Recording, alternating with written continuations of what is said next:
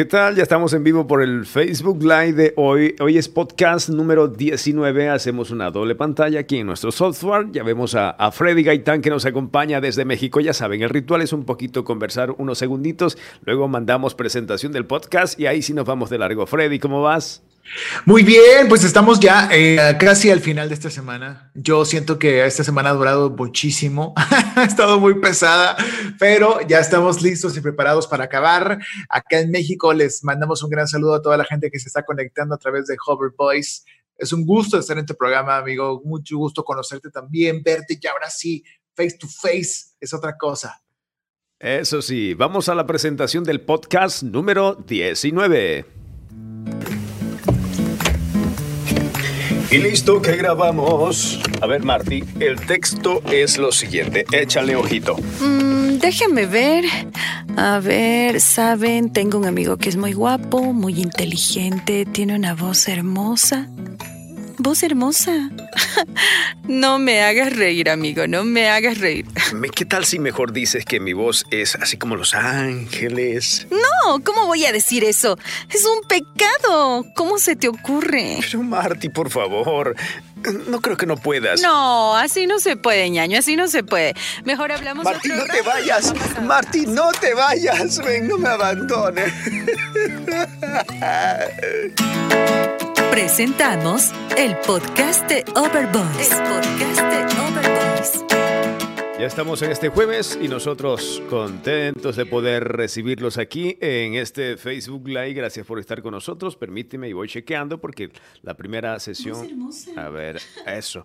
Para ir viendo que todo vaya o bueno, para ir escuchando y viendo que todo vaya bien, porque estamos en audio y video. Gracias. Ahora sí, Freddy, un gusto poderte saludar. ¿Dónde te encuentras precisamente en México? ¿En qué parte?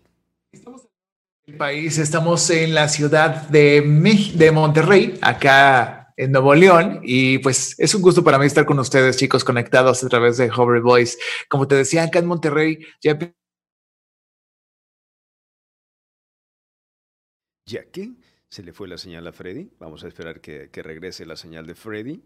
De Freddy, de Freddy. Nuestros compañeros de Latinoamérica, tienes tu casa de este lado, tu estudio acá, mi querido Hover Voice para lo que necesite. Qué buenísimo. Oye, se te, se te colgó algo ahí cuando te quedaste. Y, no, y, no, sí, y nadie te entendió, nadie te pero aquí nada. Básicamente lo que les decía es que ya estamos en el medio del otoño, ya estamos en el clima fresco acá en Monterrey, al norte del país. Ya se empieza a sentir ese clima frío donde las mamás mexicanas se dignan a no cocinar el caldo de res, el famoso caldo de res caliente, porque eso es solamente para cuando hace más de 40 grados. En época de frío aquí no se cocina eso. Está muy raro, pero es que gusto estar con ustedes, chicos y chicas, conectados en este live. Buenísimo, buenísimo. Acá en Ecuador estamos en temporada de verano y ya vamos a entrar en invierno okay. inclusive. A ver, ¿qué estamos? Sí, sí, sí, estaba confundido porque ha estado que llueve estos días, ah, incluso ha habido eh, granizo en Quito, ha caído full en la capital. ¿En serio? Sí, granizo, hacía lo loco. Parecía eh, el Estados Unidos, allá todo blanquito, Quito, para que veas. Wow. Casi para hacer muñequitos de nieve.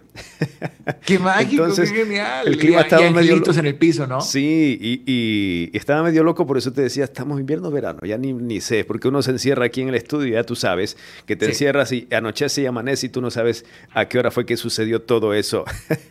eres locutor. Ni sabes qué día pasó, ni en qué mes estás. Sí, bueno, tú eres locutor, productor, creativo eh, de Inspiral México. Tú eres, eh, tú eres cabeza de Inspiral México, ¿no? Sí. Sí, actualmente soy cabeza de Inspiral México. Somos una agencia eh, que va empezando, tiene cinco años apenas, es un toddler. Nosotros tenemos cinco años haciendo campañas, contenidos acá en el norte del país para productos de radio, televisión, internet, audiovisuales, por supuesto, comerciales de televisión y demás. Y hemos tenido la oportunidad de poder trabajar haciendo lo que más nos gusta, lo que es nuestro mero mole. Somos un equipo pequeño, somos 10 personas que estamos aquí a través remotamente y físicamente porque pues tengo varias personas que están trabajando a distancia en edición, en diseño, en animación digital porque somos un equipo multidisciplinario. Y bueno, yo estoy a cargo de este equipo que hemos creado, que hemos trabajado a lo largo de estos años para poder pues llevar a nuestros clientes las soluciones de publicidad y las soluciones de contenido que necesitan, sobre todo clientes eh, de nuestra ciudad, de aquí de Monterrey, al norte del país, y por supuesto también de México DF, de Ciudad de México y de otros estados más dentro de, de la República Mexicana. Chéverísimo. Ya estaremos hablando de lleno con del proyecto Inspirar México. Claro. Mientras, permíteme, voy mandando mensajitos. Walter dice saludos desde Ecuador, desde la capital de Los Manavitas, que es mi provincia. Eh, Wow. Saludos eh, desde Paraguay, dice J. Rodríguez. bueno, ahora sí, Eh. ha- hacemos, hacemos el ritual inicial, este, Freddy, y es prácticamente de dónde viene Freddy, cómo estuvo ese tema de meterse a la comunicación. Alguien le dijo, te vas a morir de hambre, hijo, no, estudia una cosa mejor. Alguna vez me dijeron eso, fíjate que eh, tú sabes cómo son los comunicólogos, comunicadores, locutores, productores, toda la gente que se dedica a este ramo. Alguna vez nos dijeron eso, pero en mi caso no fueron mis papás. Mis papás, mi mamá fue comunicóloga, mi mamá siempre me orilló a, a perseguir mis sueños, también mi papá, pero por supuesto mi mamá tenía esa pasión de comunicadora. Mi papá es filósofo, es maestro, es, es un gran, gran erudito de, del mundo de la filosofía acá al norte del país y básicamente pues ellos me orientaron, me, me apoyaron con mis estudios para lograr pues eh, graduarme de una carrera en comunicación y pues colocarme dentro de esto y empezar a trabajar desde pues una edad ya muy tarde, fíjate, yo a mis actuales 33 años pues puedo decir que empecé muy tarde mi carrera oficialmente porque me esperé hasta graduarme malamente. Yo viví mi, mi universidad de una manera muy apasionante, disfruté a mis amigos, disfruté mis clases, mis proyectos, pero hasta que terminé mi carrera empecé a buscar un empleo y pues fui, fui uno de los primeros de mi generación en encontrar un buen empleo y luego moverme, empezar a trabajar. Empecé a trabajar en la Ciudad de México en poco tiempo, trabajé eh, en una en un gran canal de televisión que está ahí en la Ciudad de México. Después estuve trabajando también con otro compañero locutor que no sé si ya tuviste, Hover Boys, a Mario Filio dentro de ese Sí, sí, podcast. sí, sí, sí, sí. Sí. Entonces, pues bueno, he tenido ahí es donde lo conocí, empecé a trabajar con él y a raíz de eso regresé acá a la ciudad de, Monterrey para emprender proyectos y hoy en día pues aquí estamos, ¿no? Ya después de 12, 13 años de elaborar, pues tenemos mucho tiempo un tiempito nada más recorriendo, pues haciendo publicidad, escribiendo, haciendo copywriting, dirigiendo un equipo y siendo locutor comercial, que es lo que también hacemos acá en, en Monterrey, ¿no? Hacemos mucha locución comercial. Y tú te, tú te, a ver, te imaginabas eh, meterte a la locución comercial, porque si bien estás hablando de la parte creativa por debajo, pero a veces Ajá. meter la voz nos resulta un poquito difícil. Pero ahora, eh, escuchando el tono de tu voz, pues ah, como, como que sí le vas con esta nueva generación comercial que hoy tenemos en el medio, ¿no?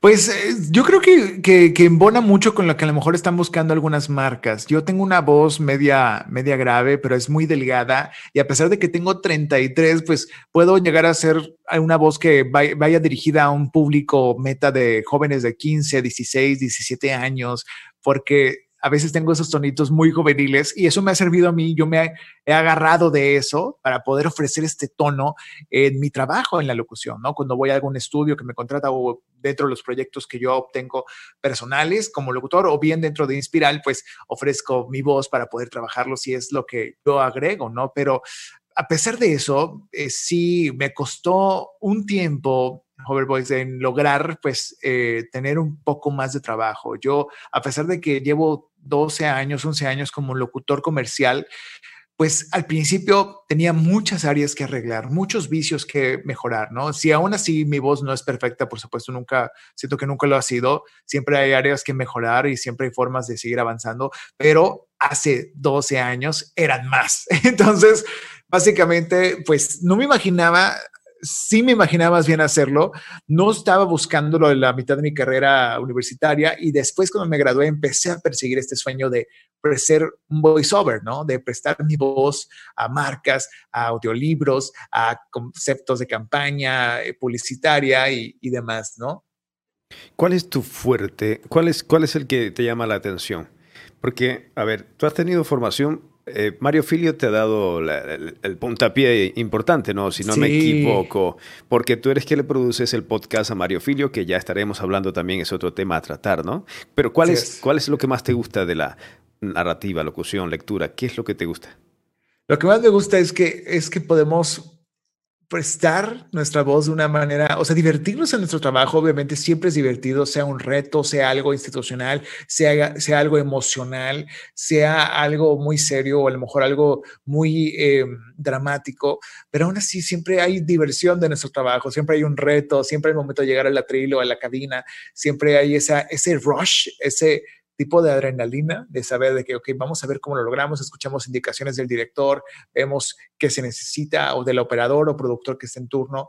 Y propiamente, pues para mí es esa adrenalina que corre de que vamos a ver cómo lo podemos lograr y cómo podemos dar ese matiz que está buscando el cliente. Y es lo que más me gusta de mi chamba, que nunca es igual, todos los días cambia, los textos nuevos que vamos haciendo cada día, ya sea al cual, diferentes productos, me apasiona y siempre estoy pendiente de ver cómo vamos a lograr el reto en esta ocasión.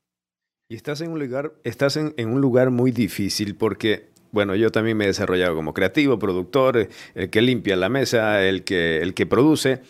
Y uno, se, y uno comienza, y es, y actualmente sobre todo porque ya no había cabina donde ir a hacer grabaciones, todo en casa, estabas con esa cosa. Tienes que ser locutor, tienes que ser técnico, tienes que ser productor. Eh, porque estás en un punto difícil. A veces dices, como que lo grabé bien. Te sientas acá no lo grabaste bien, vuelve a grabar y corre nuevamente a volverte. ¿No te ha pasado ese conflicto de, personalidad? Totalmente, joven, totalmente. Lo, he batallado mucho cuando yo me, ha tocado dirigirme yo a mí mismo, que son muchos textos de repente o proyectos que yo me tengo que cuidar y tengo que estar viendo y pues me tardo más que a veces cuando me puedo, logran dirigir, ya sea mi operador que tengo aquí en Inspiral o bien un director externo y demás, pero simplemente me apoyo mucho y obviamente vas desarrollando el oído y vas trabajando y vas encontrando qué no te gustó, dónde le cortas por aquí, por acá, qué haces, qué haces, qué haces, corte, corte y logras algo, ¿no? O a veces que puedes dar un buen resultado, pues eh, en días muy buenos, pues claro que funciona y te sientes orgulloso de que el cliente lo aceptó, te gustó, tú también lo ves con ojo crítico, no solo como talento, sino también como productor de que dices, no, no está funcionando. A pesar de que lo pueda aceptar el cliente, yo no siento que sea lo que les vaya a servir para su campaña o para su producto. Entonces entra esa doble, ese doble juicio que tú le impones personal que dices, no puedo entregar esto, lo voy a volver a hacer o voy a hacerlo de otra forma, con otra intención, porque esto va a funcionar mejor y al final, pues el cliente decide, lo acepta o no lo acepta o lo pide de otra forma, pero tú tienes que tener ese, ese pequeño, eh, esa apertura para saber hasta dónde dejarlo y a ver si les puede servir, ¿no? Y 30 segundos se te hacen dos horas, tres horas. Claro. Ay, que no, no le doy, mejor me voy a dar una vuelta afuera, regreso otra vez y ahí sígole. es el peor cliché que nos han puesto los clientes, ¿no? Que nos dicen, acabo que son 20 segundos, entonces no, no, no te tardas nada, es rápido dijo eso. Y luego toca el momento y, pues a veces no puedes, tienes, el texto queda muy largo, tienes que reducirlo o hacer pitch o hacerlo más overlapping o hacer, cuidar la cadencia o bien recortar texto. Entonces, es el cliché de los locutores que piensan que el tiempo que dura el proyecto es el tiempo que nos tardamos en grabar. Claro, ya fuéramos mágicos nosotros. Suele pasar, pero no siempre. Suele pasar, pero no siempre. Eh, sobre todo cuando vienen eh, textos de otro lado, uno tiene que comenzar a interpretar qué es lo que quiere decir. Tal vez esta coma fue aquí o no iba aquí, el punto iba acá o no iba allá. Porque suele pasar que tú mandas, envías y te dicen, ah, no, pero es que la inflexión iba un poquito más acá, no acá. Pero es que el texto dice así. No, y lo que pasa, y también pues eso es un, es un dilema que, que, por supuesto es un trabajo artesanal, por eso mismo nos tardamos, tratamos de depurarlo, de que quede bonito, de acuerdo a lo que estamos buscando, lo que está buscando el cliente. Y hablando de eso, no sé si tú has visto, Jover, hay una tendencia actualmente de una empresa que creo que es Estados Unidos, que ha creado una aplicación, un sistema, un software para hacer voiceovers sin voiceovers, o sea, sin usar talento. O sea, has visto, no quiero decir el nombre para que no lo busquen, pero está, es un dilema muy fuerte, joven. La gente está, los locutores y el gremio está enojado. Ya lo decía, estaba justamente en Voice Master, hablaron con el colombiano, ¿cómo se llama? que él decía, yo presté este, mi voz para ese proyecto, pero nunca sabía que hasta ahora eh, me dicen, tu voz apareció en tal película X, dice, yo no sabía, dice, oye, mira, mira qué tan, qué tan, qué tan es eh, eh, de conciencia de nosotros decir que nos van a pagar tal vez un buen dinero por hacer ese proyecto para que se robotice nuestro talento, pero mira, tú no sabes dónde va a parar, es como el Loquento, ¿te acuerdas? Que todo el mundo escribía y hacía sus cosas. O sea, imagínate tú, iba a decir, ah, es que Freddy está hablando cosas. ¿Qué Freddy? Yo no he dicho nada. ¿Dónde está la plata? ¿Dónde está el cheque? ¿A qué horas llega? Es, es, es, es, muy difícil saber y confiar en ese tipo de compañías. Y al final también yo siento, no sé tú, Jover, que ese tipo de compañías es como, como que se disparan en el pie solitos, ¿no? Porque el trabajo artesanal de intención, de manejo de intenciones, de texturas, de la voz, jamás, jamás lo vas a poder sustentar o, más bien eh, sustituir por una máquina. Yo sé que va a haber máquinas cada vez más avanzadas. Digo, es un futuro que sí es pinta muy ficcional en algunos cientos de años o algunos... Eh, unas, algunas décadas, muchas décadas más adelante, pero yo siento que sigue siendo un trabajo artesanal y emocional que necesita talento humano real.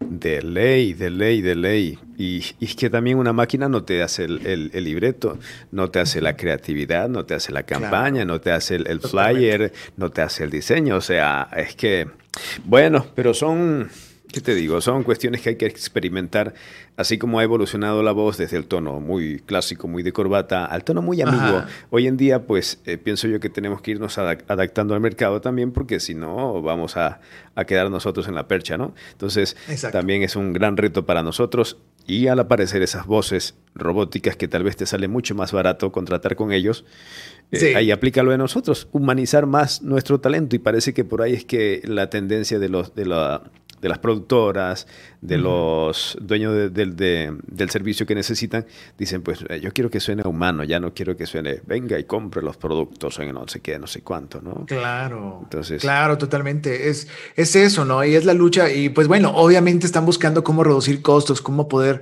eh, eh, hacer más trabajo en maquila, pero al final de cuentas, esto sigue siendo un trabajo totalmente de cuidado emocional y de que cada voz y talento y locutor le imprime su propio sello, su propio estilo.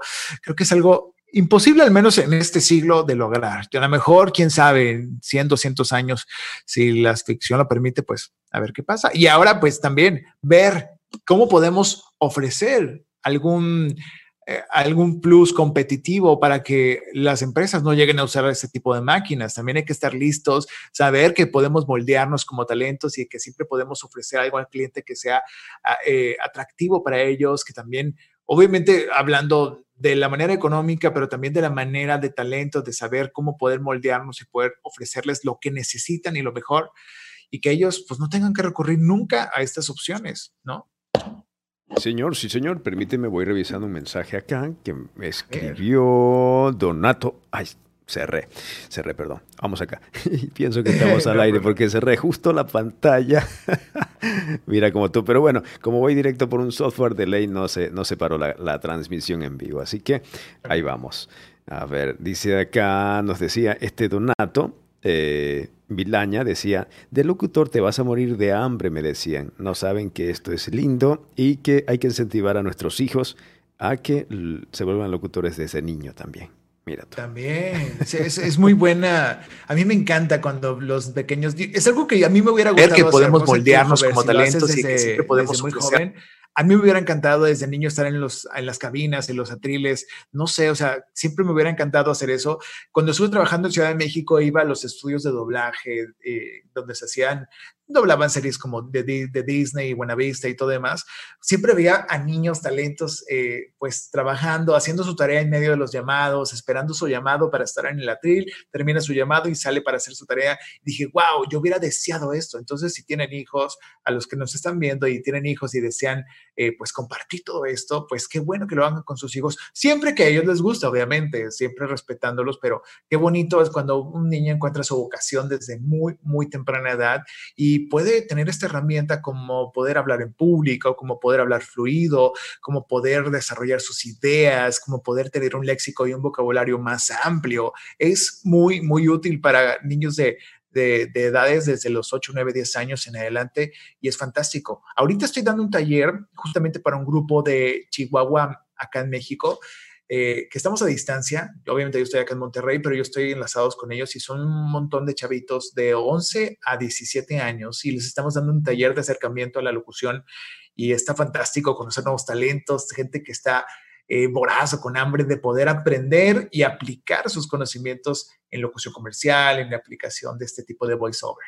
Es, es, que, es que ahorita tenemos un, porque en realidad ya hoy en día ya no sería locutor, porque cuando te dicen locutor es que te, te engordas, ¿no? Y ahorita se, dice, se le llama más es intérprete de la voz. Porque ahora toca interpretar, ¿no? Dice, a ver, algo por aquí decía, eh, Will Quispe dice, saludos desde Buenos Aires, saludos, Will, gracias por estar acá. Entonces, eh, sí, y además es saludable como tú lo decías, porque, ¿quién era que decía? Yo, tení, yo, era, yo tenía tartamudez y, y sin saber que iba a ser locutor. Y eh, al fin la locución me quitó la tartamudez. Entonces, sí. Es en serio, es que, es que es algo, es algo muy útil que ha servido. Yo he tenido una muy mala adicción desde muy niño y siempre estoy tratando de cuidar eso y aprendiendo en, dentro de la locución comercial, he pulido esa, esa parte que aún sigue en mí, pero me ha ayudado mucho en mi dicción, en poder comunicarme, en poder hablar más fluido. Es fantástico cómo ese tipo de profesiones te da otras herramientas y estrategias que, que no esperabas y sobre todo pues el momento de, irte para otro lado, como por ejemplo hacer una presentación de pitch para una campaña publicitaria, el momento de hablar en público hacia un, hacia un grupo, bueno, cuando podíamos reunirnos más de uno en un grupo, pero son cosas que, que es muy valiosas que te deja esta profesión y que creo que vale la pena seguir promocionando para que la gente lo haga, ¿no? Y sí, y más aún ahora. Lo bueno que pienso yo que tal vez se hace más suave ahora, porque si tú recuerdas en nuestra época de niñez y adolescencia, eh, que si no salías en, una cámara de rollo o si no aparecía un canal internacional nacional, tú no aparecías en ninguna imagen, pero hoy tienes el celular, los niños se están comunicando por WhatsApp, los niños tienen Zoom para sus escuelas, el Mate y, y todas las plataformas que tienen, entonces pienso yo que hoy en día digo yo que es más suave, simplemente necesitan una guía porque necesitan los conocimientos básicos para desarrollarse, porque ya la la, inmediatez, la actitud ya la tienen porque saben manipular la tecnología. Tienen que hablar, tienen que graban videos, hacen tutoriales, eh, gamers. Bueno, hay una infinidad de cosas que hoy día se pueden hacer con el celular. ¿Sabes lo que estoy viendo en tendencia? Que muchos pequeños de 8, 9, 10 años están empezando a producir videos de stop motion, que son estas, esta técnica para poder tomar diferentes fotos del mismo proyecto, de una plastilina haciéndose o de unos juguetes eh, de acción moviéndose y los van, van juntando los fotocuadros y los van editando ya en producción, ya en un software de edición de video y van haciendo sus propios stop motion y se me hace fantástico que, la, que los niños puedan experimentar eso desde muy chicos. O sea, yo hubiera deseado eso. Yo, yo un millennial, digo, wow, ¿por qué no me tocó eso a mí desde, desde pequeño? Pero bueno, son brechas, son generaciones y es fabuloso que ellos puedan hacer eso hoy en día. Pero nos tocó también una parte interesante a nosotros, que era hacer las cosas con las manos. Ah, sí. que fue también algo rico, ¿no? Conocer esa evolución desde el cassette, desde lo, el LP, desde el cassette, luego el D. Cuando te apareció el, el Dickman, que nosotros alegrísimos ya teníamos MP3 o ya habían 12 canciones, no sé qué. Sí, era, era, un mundo de, que 12 canciones jamás me las voy a acabar, ¿qué onda? ¿No? Entonces tú pensabas que tenías ahí, luego ya llegó el, el primer iPod que eran, wow, ¿cómo? 100 canciones, wow, son muchísimas jamás. Y ahorita pues 100 canciones se pasan como agua, ¿no? O sea, se te pasan muy rápido en un workout de una hora de ejercicio o en un tráfico en tu coche de una hora, se te va. Entonces, pero sí, ese tipo de cosas y herramientas son las que vivimos en nuestra generación y, podíamos hacer todo ese tipo de, maniobra con las máquinas y con estas herramientas y gadgets sin que fueran táctiles, sin que tuvieran internet integrado. Pero bueno, son cosas generacionales que nos tocaron. También estoy muy agradecido y contento de haberlas utilizado y así nos va pasando en cada generación.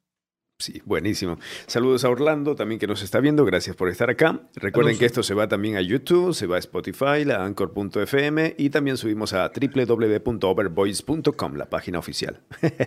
Qué genial, qué genial que estamos en todos lados. Sí, eh, mira tú, es que, a ver, ah, perdón. Hablemos ahora si estamos hablando con la tendencia juvenil y toda esta cosa. Si no sé si tienes TikTok en TikTok. Sí tengo TikTok, pero lo tengo medio abandonado. No he podido, lo empecé a usar mucho en tendencia este inicio de, no, mucho antes, en, diciembre pasado, pero no me queda tiempo para poder hacer TikToks buenos que valgan la pena y que me hagan reír al menos a mí. No lo puedo hacer y digo, ay, no me gustó, no lo subo ni al caso y, dejo de hacerlo, ¿no? O hay unos que sí digo, ah, me divierto, es para mí, pero pues para este público de TikTokero y más para los, los voiceovers que hacen TikTok, qué chulada, qué buen momento para estar vivos y compartir nuestro talento, nuestro trabajo en plataformas como estas, ¿no? Y está, como te decía también, lo que hablábamos de la tendencia de los jóvenes niños, es que TikTok, si tú lo sabes utilizar bien, es una herramienta potente para desarrollar la creatividad, porque si tú ves, hay videos muy, muy, muy especiales, muy bonitos, que te llevan un proceso, donde te obligan a cambiarte la ropa no solo una vez, dos, tres veces, hacer el, el, motion que tú decías, de hacer cuadros por segundo, no sé, eh, actuar, que es eh, prácticamente hacer tu movimiento gestual frente a las voces que ya existen porque también eso, eso es parte de la actuación. Y de ahí viene también, eh, dirás, pues no me gusta la locución, pero tal vez posiblemente te guste el doblaje o, la actuación, que la actuación se aplique también al doblaje, ¿no?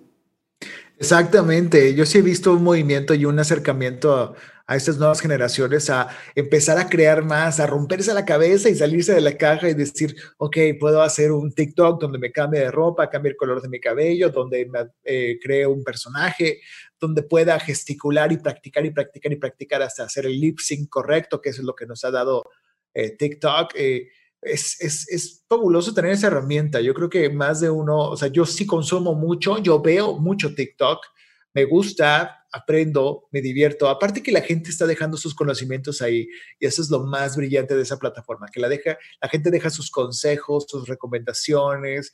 Es un tutorial andando si lo sabes usar bien, ¿no? Obviamente hay cosas, pues a lo mejor subidas de tono, a lo mejor otras cosas que pues son eh, otro tipo de, de, humor, ¿no? O otras que son un poquito más raras, inexplicables, pero a mí se me ha hecho una, una plataforma súper divertida y sabes qué? Yo creo que también competencia de la televisión. Estamos viendo, no sé si tú has visto, las, las cuentas de TikTok donde aparece eh, fragmentos que hacen de documentales de historias de terror, ahora que estamos en, en, octubre, en Halloween.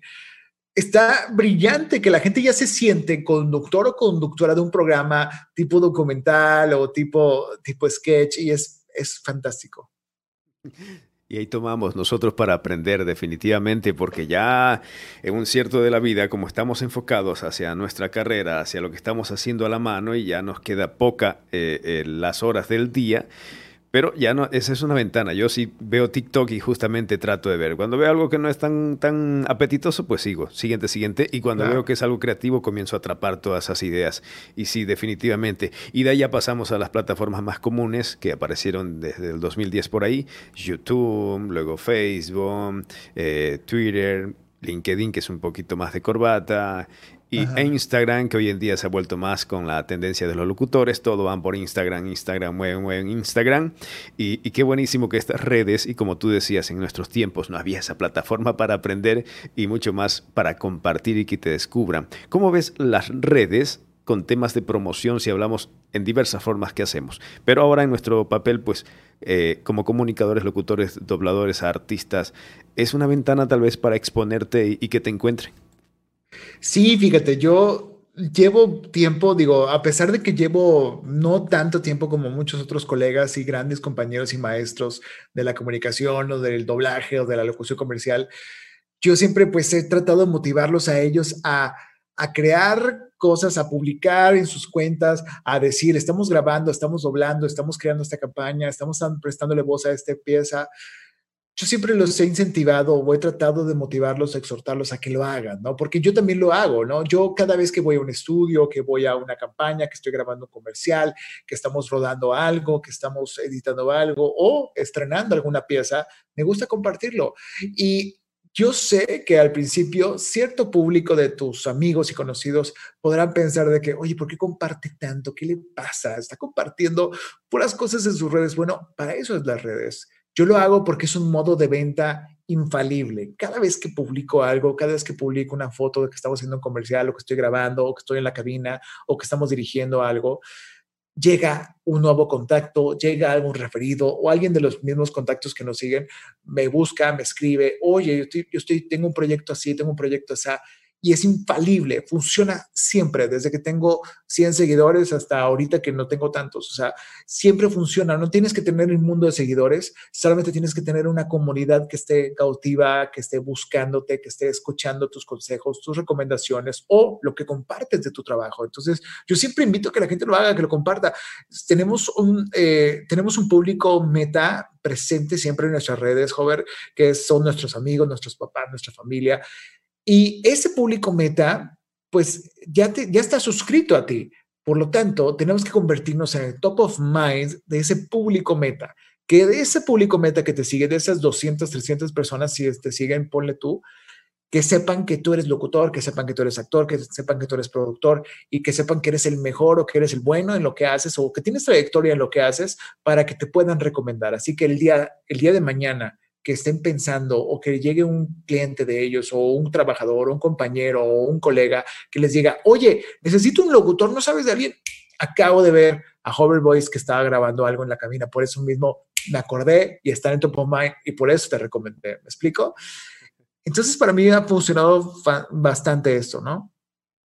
Una, una ventana, definitivamente. Es una ventana, definitivamente, todo esto. Creo que te iba a sumar ahí, ya se me fue. Ah, ya, y lo otro también que podemos monetizar, si bien, pero no es una monetización así como que hoy día te da gana de ganar dinero con redes sociales, pero sí a largo plazo te da una monetización y ya hay varios, eh, que te digo, hoy en día desde ahí, desde las redes sociales más YouTube, han aparecido los talentos de la voz que más los contratan para hacer un doblaje, no porque tengan experiencia en el doblaje, eh, sino por su capacidad de conectar con la gente a través de sus, de sus canales de YouTube, por ejemplo, ¿sí o no? sí, sí, sí, hay, hay, un, eh, hay un debate ahí sobre los que eligen a los talentos para participar en películas, en campañas y demás. Obviamente pesan los actores que tienen buenos seguidores, un gran número, siempre ayuda, ¿no? Porque es promoción gratis. El cliente al final, el cliente final está pensando, ¿cómo hago que esto se venda? ¿Cómo lo vendo? ¿Cómo le hago? ¿Cómo lo muevo? Y siempre es una muy buena alternativa. Entonces, obviamente siempre está de gane, pero si tú no tienes tantos también y tu talento es muy bueno, no por eso vas a dejar de hacerlo, ¿no? O sea, no por eso vamos a dejar de trabajar en todo eso. Y está el podcast, que es una forma también, si no te, a ver, digamos que no sabes leer mucho, digamos que te da vergüenza comunicar. Y te lo digo por versión propia. Yo me ingresé a YouTube cuando dije yo, bueno, estoy haciendo radio, correcto. Pero eh, me da vergüenza la cámara, me dan vergüenza las fotos. Y dije, ah, apareció YouTube, vámonos con YouTube. Y comenzaba a hacer cosas tímidas ahí cubriéndome, no viendo tanto la cámara. Pero hoy en día ya eso me ha dado la fluidez de que yo pueda estar así, hablando contigo de esta forma eh, sin preocuparme mucho de cómo se ve mi rostro, como en ese tiempo siempre uno quiere salir bien bonito y toda la cosa, pero ya cuando uno le coge el tino, pues se va de largo y uno eh, te ayuda full, porque también es un contacto, si bien no con un público que está aplaudiéndote ahí frente a un escenario, pero es un público mucho más amplio, incluso más crítico que, que el que posiblemente hay en un escenario con mil personas. Exactamente, y sobre todo porque están, eh, están ocultos tras la ventana del teclado y piensan que no van a poder herir sentimientos porque pues no te conocen, sobre eh, diferente a, un palenque o un escenario en un teatro, pues donde la gente tampoco te va a decir, no te va a decir en tu cara lo que piensa y también se va a preservar. Pero sí, efectivamente, o sea, ahora estas plataformas nos ayudan mucho y qué bueno lo que dices y lo que comentas, que a lo mejor al principio te daba cierta timidez, o así le pasa a muchos, ¿no? Y sobre todo talentos y, clientes que hemos tenido aquí en la agencia que llegan temerosos o que no saben y al, al, tiempo de la práctica, joder, se sueltan, se liberan, hallan, se estabilizan y hallan ese soporte para decir, sí puedo hacer esto, sí puedo hablar en público, sí puedo hablar a cuadro, sí puedo hablar al micrófono, fluido y corridito y compartiendo mi información. Sí, claro que sí.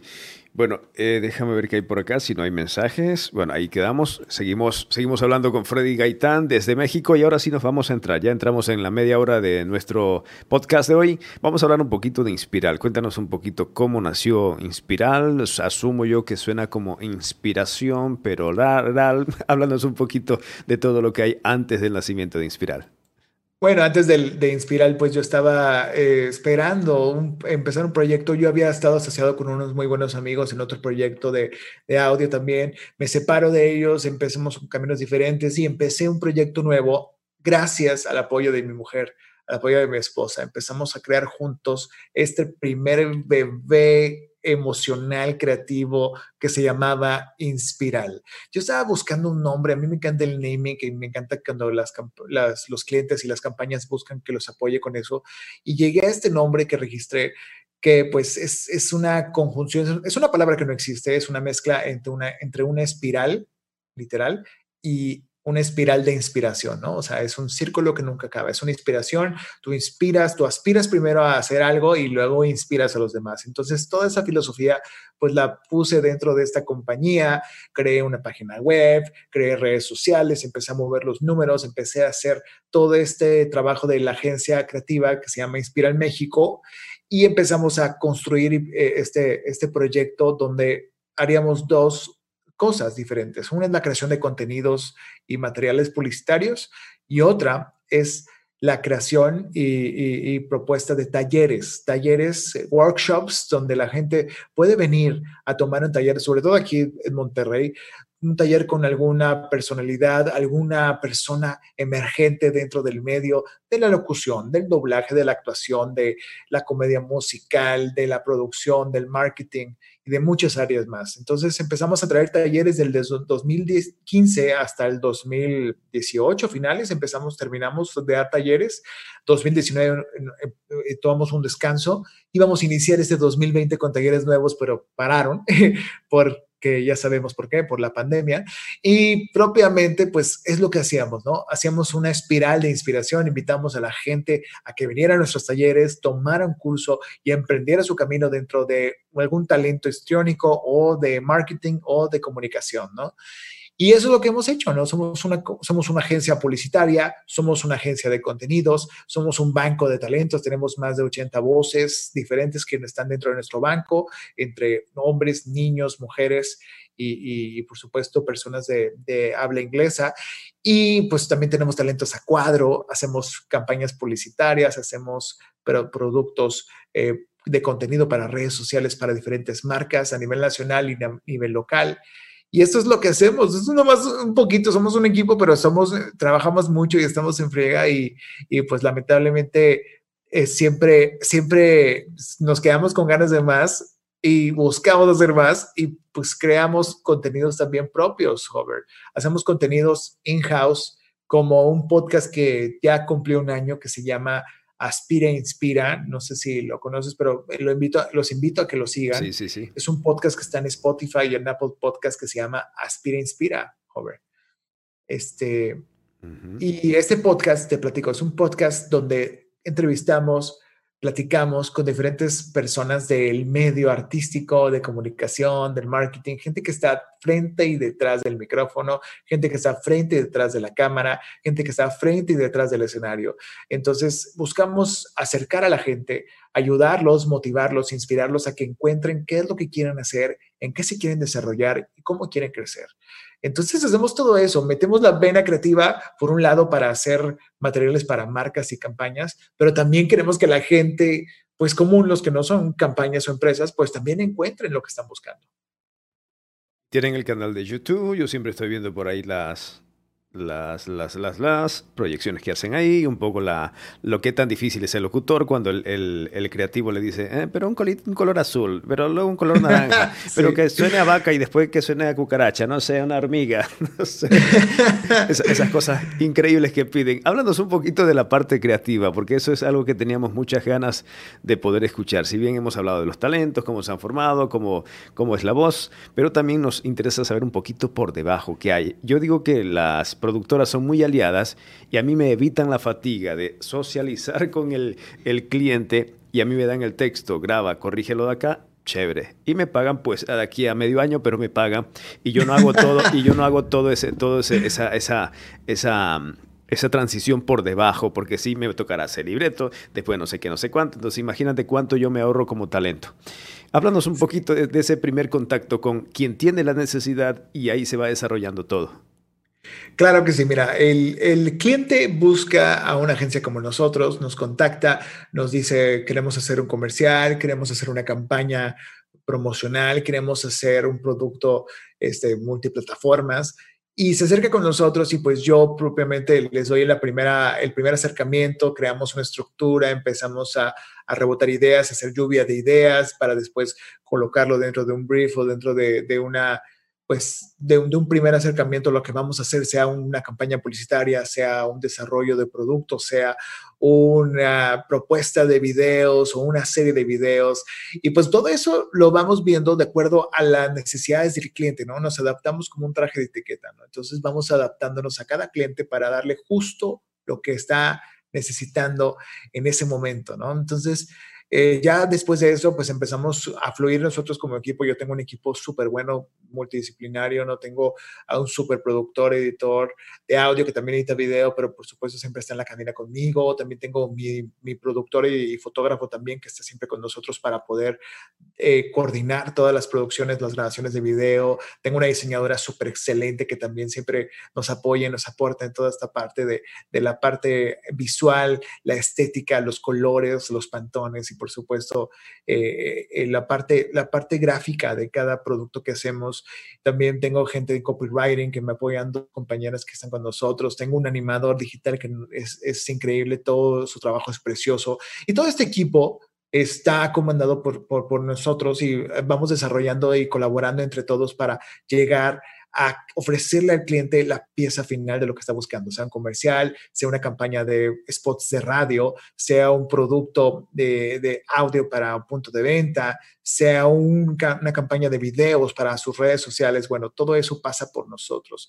Y el, problema, la bondad y el problema de esto es que nos encanta lo que hacemos, somos un equipo que nos gusta hacer lo que hacemos y que en lo personal a mí me fascina dirigir estas campañas, pero lo malo es que pues no, y el talón de Aquiles de todo este modelo es que no, solamente yo puedo hacerlo, ¿no? O sea, y, tengo que cosechar y tengo que acercarme a más talentos que puedan algún día hacer lo que yo puedo hacer para poder crecer y delegar. Y pues, bueno, ese es el dilema que a lo mejor, no sé si te ha tocado a ti, joven, o conoces a alguien que le haya tocado, que pues tú te haces responsable de que el cliente le va a llegar la pieza final que tú te comprometiste a hacerle, ¿no? Pero si tú no llegas a estar en este mundo, ese es el detalle. Pues bueno, ¿hasta dónde? ¿No? Ese es el dilema de los creativos que son emprendedores, que como tú podrás saber, ¿no, Hover?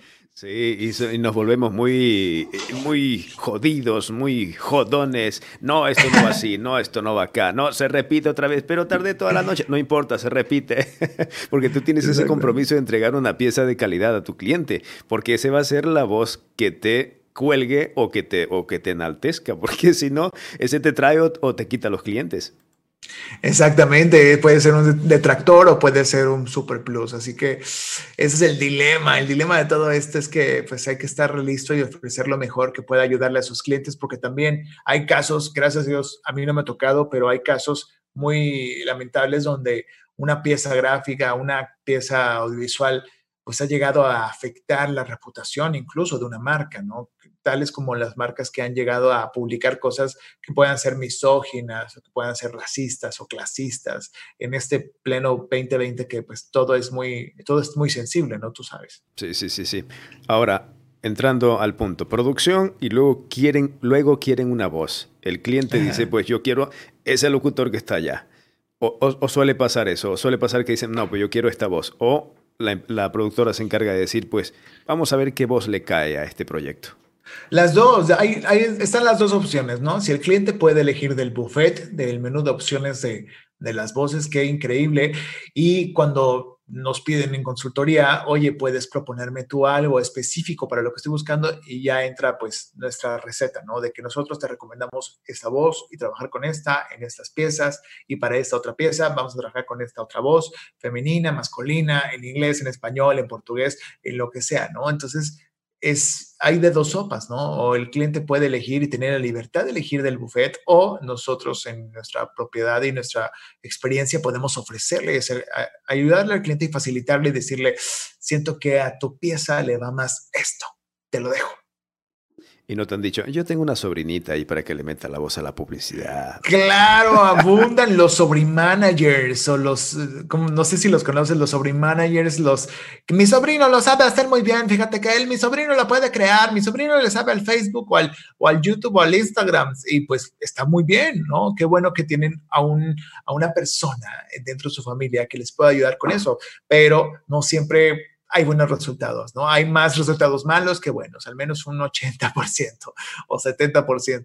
Son muy pocos los sobrinos talentosos que hay en las familias. Así que si ustedes tienen un sobrino al que le quieren encargar un trabajo, un proyecto de mercadotecnia, de publicidad o de locución, pues bueno, piénselo dos veces. Podría resultar y ser un caso súper esencial o especial o puede ser uno de los casos del montón o paga lo seguro, paga lo bueno. O paga. Exactamente, contratar a los expertos, a los profesionales. Dice Mauricio Coronado, saludos Freddy. Ah, saludos Mao. ¿Cómo estás, Mao? Angie Rodríguez, jaja, los sobre managers. Totalmente. Saludos, Angie. Sí, los sobre managers es que son es otra cosa. Eso se multiplica como conejos. Los sobre managers están en todos lados. Entonces tú puedes eh, tener la conciencia de decirle al cliente, pues bueno, si te sirve el sobre manager, vete con él. Si no, aquí voy a estar, no pasa nada. Oye, y también estaba escuchando que ustedes independientemente de que tienen su podcast, también pueden producir el podcast que tal vez algún talento tenga. No saben editar, pues eh, digamos, envíame el material, yo te lo produzco. Aquí está tu flyer, está tu imagen, tu tipografía, tu fondo musical, la entrada, la salida, lo que sea. Y aquí entramos directamente al podcast de Mario Filio, que es muy famoso en YouTube y en cada una de las plataformas. ¿Cómo llegaron a ese contacto con Mario Filio para desarrollar este podcast que ya tiene muchos episodios? Fíjate que hace tiempo, en 2007, yo conocí a Mario Filio en un congreso estudiantil acá en, Monterrey, en México. Él es de Ciudad de México. Viajó para dar una plática, una conferencia. Ahí lo conocí, nos hicimos muy buenos amigos y empecé a aprenderle y empecé a, asistir y empecé a viajar a México para trabajar con él o aprender de él o que me ayudara a, tener unos tours por diferentes estudios y conocer lo que hacía en la locución comercial, en el doblaje. Y creo que hicimos una muy buena amistad al, grado de que pues es uno de mis padrinos de bodas, que eh, hace dos años me casé y pues él estuvo ahí con nosotros. Y pues bueno, hicimos una relación muy bonita, muy brillante, muy familiar y también de trabajo también, porque unimos puntos, unimos nuestras fuerzas. Yo fui aprendiendo y también creciendo con él, pero aprendiendo de otros lados y absorbiendo y creo que le ha aportado un poco de, de lo que le ha servido a él, ¿no? Pero también este, en el 2000 2009, joven, en el 2010, yo tuve la oportunidad de, estar en el equipo de producción de su podcast, que en ese tiempo, los podcasts no es algo reciente, ya llevan, tienen que saberlo, ¿no? Esto, esta, esta tendencia del, del, podcast, el producto del podcast tiene 15, 16, 17 años en nuestro planeta, pero eh, hace 10 años, 11 años, cuando estábamos haciendo la primera temporada o la primera era del podcast de Mario Filio, que estaba en iTunes y en plataformas como poderato.com y otras más, pues era, era totalmente diferente, ¿no? Pero es algo que nos gustaba mucho hacer. Yo estuve en el equipo de producción, aprendí, empecé a producir, empecé a escribir guiones, empecé a crear ese tipo de, materiales, este, a esa producción, a buscar a los talentos, a, buscar a los invitados para poder llegar a nuestra audiencia, ¿no? Con productos y, episodios eh, calientitos, nuevos, novedosos para la gente que les gustara el mundo de la locución, del doblaje. Y esto hacíamos en ese entonces, por eso el contacto siempre ha estado desde hace 10, 11 años. Y eh, pues ahora, en 2018, eh, no, 2019, disculpa, pues de las tantas veces que he trabajado con Mario, porque hemos trabajado con él en campañas, hemos logrado hacer materiales publicitarios para su agencia, para su productora, para su estudio allá y también para acá en Monterrey. También hemos, lo hemos contratado para muchos talleres, para conferencias acá en Monterrey y hemos trabajado mucho con él y yo siempre pues presionándolo, diciéndole de que, oye, tienes que hacer tu podcast, tienes que hacer tu podcast. Y así estuve, ¿no? Un buen tiempo hasta que le dije, vamos a hacerlo, vamos a crearlo, vamos a producirlo. Y fue entonces cuando en 2019, Hover, creamos esta nueva era del podcast de Mario Filio con toda la fuerza a partir de, la mitad del año del 2019 y pues ahora ya, ya tenemos más de ya casi 70 capítulos al aire en YouTube, en Spotify, en Apple Podcast con Mario Filio. Es un gusto para mí trabajar con él como amigo y por supuesto de aprenderle, absorberle, ayudarle, dirigir la estructura de los temas, buscar los invitados, buscar qué vamos a hacer, obviamente ser apoyado por mi equipo aquí en la agencia que me ayuda a hacer todos estos materiales para, para hacerlos divertidos, instructivos, tutoriales y que sean didácticos para el público que nos escucha. Es todo un proceso porque no es simplemente que te da la gana de hacer y lo haces porque si es así, pues llegas, no sé, dos, tres episodios y se acabó. Porque sobre todo cuando tienes, por lo menos eh, en este, lo he ido saboreando, si bien yo hacía podcast un poquito más audio para no involucrarme con terceros, porque siempre vas a depender de otra persona, de la agenda de otra persona. Y este proyecto de, este podcast, de, dialogar con los talentos de la voz, lo tenía hace como dos, tres años atrás. Pero yo dije, un pobrecito, un niño de pueblo, no le paran bola. Y como vi que ahora la, la pandemia dio la oportunidad a que tuvieran un poquito más de tiempo los talentos y pudiéramos comunicarnos ese deseo de hablar que, que estaba acallado por estar encerrados. Entonces, ah, vamos a arrancarlo. Entonces comencé a contactar. Unos te dicen que sí, otros no te contestan, otros te dicen que tal vez, otros te dicen eh, su agenda para tal fecha, como lo habíamos hecho aquí con, con Freddy, que ya habíamos planeado hace casi un mes atrás, y chévere, íbamos nosotros agendándonos. Porque eso es una constancia, es una paciencia, es, eh, es justamente eso. Y antes de entrar a la siguiente pregunta, eh, Mario Filio tiene 35.300 seguidores y esta semana presentó ayer la, el podcast con María Antonieta de las Nieves, La Chilindrina, así que vayan a, a cualquier plataforma y pongan Mario Filio podcast de Mario Filio, y pueden escucharlo. ¿Qué se necesita? Sí, ¿qué se necesita para hacer un podcast? Un podcast, ¿qué se necesita? Pues primero, lo primerito antes de, de poner cualquier cosa o iniciar cualquier camino dentro de este mundo es saber qué quieres decir. ¿Por qué quieres hacer un podcast? Preguntarte por qué lo quieres hacer, hacia quién va dirigido, cuál es el motivo, razón o circunstancia por el cual quieres sacar un podcast. ¿Es para, es un producto de vanidad acaso porque quieres lucirte o prefieres informar o quieres cambiar el mundo, quieres hacer reflexionar o quieres divertir a la audiencia o quieres hacer reír o quieres este, hacer enojar a la gente y levantarse ahora sí en contra de lo injusto, las injusticias sociales o qué quieres hacer, debatir, de em, eh, meditar, hacer reflexionar, llorar, discutir ciertos temas, compartir opiniones en una mesa redonda.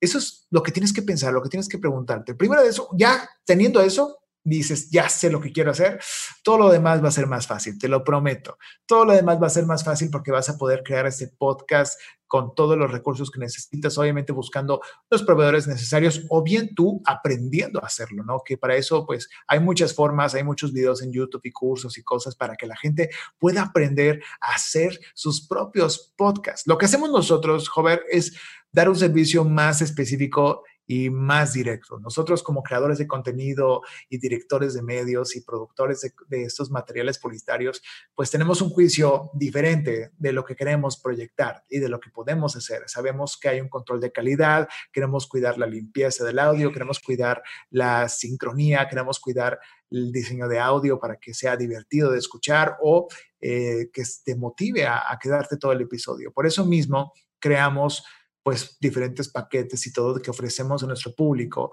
para que puedan hacer su podcast, ¿no? La gente que a lo mejor diga, voy a tardarme siglos en poder aprender a hacerlo, pues busco un experto, ¿no? Y en este caso nosotros hemos fungido y a la fecha pues creamos y dirigimos alrededor de 17 podcasts diferentes, 17 programas diferentes, de los cuales hay como 8 o 9 activos actualmente, porque hay unos que terminan temporada, otros que reinician temporada después.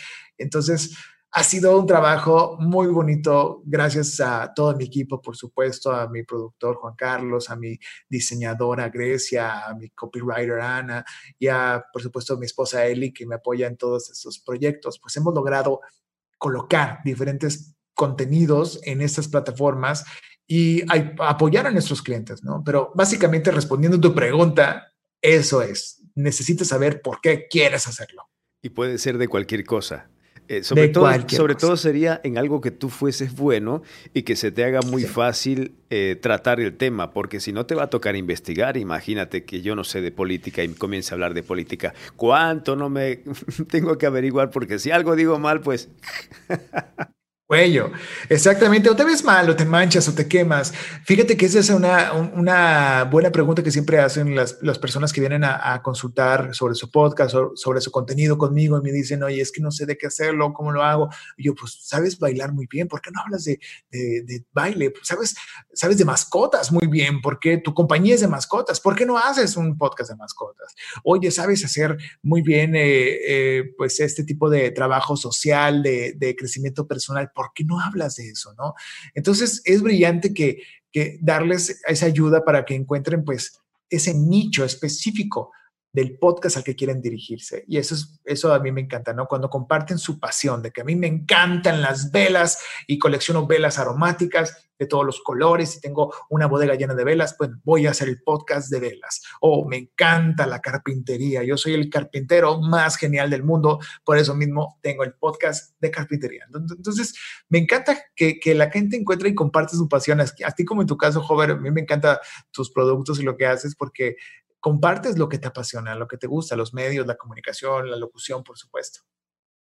Claro, y sobre todo te sirve como una, un canal de desfogue, porque hay muchas veces que nos sentimos atrapados y queremos gritar a los cuatro vientos algo que no nos gusta o algo que nos gusta y nos apasiona y justamente esto sirve como para canalizar energía, ¿no? Para, para decirle a la gente aquí existo, esto se puede hacer y también sirve para aprender porque a través de los podcasts tú dices, por ejemplo, este micrófono es el mejor del mundo y hay alguien por debajito que te pone en comentario, no, el mejor del mundo es el de acá y tú vas haciendo esa relación, pues eh, te dice cuál será mejor, el, el, rojo o el negro. Entonces tú dices, ah, no, sí, sí, sí ha sido el, el negro mejor que el rojo, ¿no? Entonces también te sirve de una forma de, de formación una, cosa Exactamente, sí, yo lo siento así, o sea, tanto por el producto del contenido que va a ser la persona que hace el podcast como la comunidad que se crea, la comunidad que empieza a escribir, a compartir información dentro de, esa, de, ese, de las redes sociales de ese podcast. Es algo muy bonito que la gente diga, no, te recomiendo el episodio tal, no, mira, aquí este micro, no, mira, mejor ve con esta persona.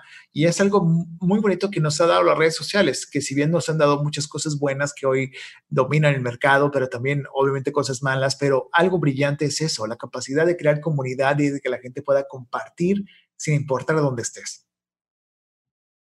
Se fue el tiempo, ya estamos en casi las horas en punto para que los niños se vayan a la cama. Estamos ya en el tiempo. Bueno, ahí tenemos ya los mensajes. Muchas gracias por haber visto este podcast. Hoy día hemos compartido la historia de, su proyección. ¿Qué viene para Freddy Gaitán? ¿Qué viene para Inspirar México luego de que, eh, digamos que la pandemia entre comillas, se regularice un poco, no sé, porque los proyectos han tenido que cambiar completamente. Antes ibas así y ahora, ¿qué hago?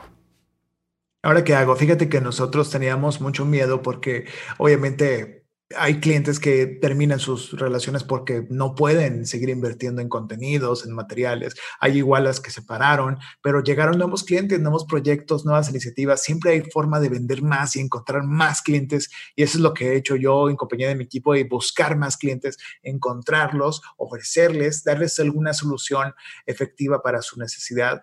Y siento que va a seguir viendo. O sea, yo espero eh, tengo muchos sueños por cumplir con mi agencia, con este pequeño bebé que tenemos yo y el que se inspira en México y que deseamos que la gente siga conociéndolo, se siga apoyando, encuentre nuestros contenidos algo didácticos, funcionales para que puedan crecer ellos mismos y también que haya más clientes que deseen hacer contenidos con nosotros. Yo creo que hay muchas cosas que no hemos hecho. Eh, hemos hecho campañas nacionales, pero nos faltan campañas a nivel Latinoamérica. Me encantará hacerlas a nivel eh, habla inglesa, por supuesto. Este, pues hay tantas cosas que seguiremos haciendo haciendo comerciales y minutos y que estoy tan ansioso de poder hacerlo, pero voy tranquilo, estoy, estoy emocionado, pero también eh, estoy a tiempo para lograr todas esas cosas. Me siento satisfecho del trabajo que hemos hecho y pues por supuesto, lo que venga en un tiempo post pandemia o post COVID, que el COVID pues a lo mejor ya sabemos que es una endemia que se va a quedar para siempre, pero que podamos regularla y que podamos controlarla pues en un futuro no muy lejano esperamos, pues ojalá que podamos regresar a hacer estos talleres pues, acercando diferentes personalidades con el público de nuestra ciudad y de nuestra y cercano a nuestra ciudad que quiera aprender de los profesionales, de los expertos. Y eso es lo que esperamos, mi buen, lograr. Qué buenísimo. Gracias por compartir tus experiencias. Siempre, siempre nosotros estamos aprendiendo. La gente que está conectada y de forma temporal siguiendo el podcast también siempre están aprendiendo porque contribuyen un poco de, sus saberes, de su creatividad, de todo lo que van aprendiendo, pues, y también a veces eh, encontramos un punto de apoyo y sabemos que ya a ustedes podemos encontrarlos. Ahora sí, ¿cómo estás en redes? ¿Cómo está Inspiral en redes? ¿En qué redes? En Instagram estamos como arroba hola Inspiral, búsquenos, también estamos en, como Inspiral México en Facebook, Inspiral México en YouTube, en Twitter, arroba hola también, arroba Freddy Gaitán, estamos para lo que necesiten, eh, estamos a sus órdenes, nos gusta mucho colaborar, conocer nuevos talentos, que nos envíen sus demos, que trabajen con nosotros, nos encantará colaborar con ustedes. Y pues nada, estamos a, a sus órdenes, lo que necesiten, mi querido Hover. Ay, se me quedó. A ver, clic. Ahí estoy. Oye, ¿dónde estás? ¿Qué pasó? Aquí estoy. Oye, la próxima semana me toca subir a la capital Quito y voy a tener que llevarme la cámara, una, una lacto, y de allá me toca hacer el podcast que tengo con Santiago, que ya confirmamos también la fecha 5 de noviembre con Santiago y vamos a hablar. Él tiene el audiobook. Si has escuchado tú, es a www.audiobook.com, que es una página muy interesante sobre el tema de esa biblioteca auditiva que está promoviendo desde hace dos años Santiago, entonces con él vamos a estar hablando justamente de libros, cuentos, historias. ¿Por qué leer libro? Qué interesante, pues no me lo pierdo, no me lo pierdo por nada. Listo, Freddy, un gusto, éxitos. despídete de la gente, saluditos a toda la gente que está poniendo corazoncitos ahí. Despedimos la transmisión de este podcast número 19, hoy con Freddy Gaitán desde México. México, órale.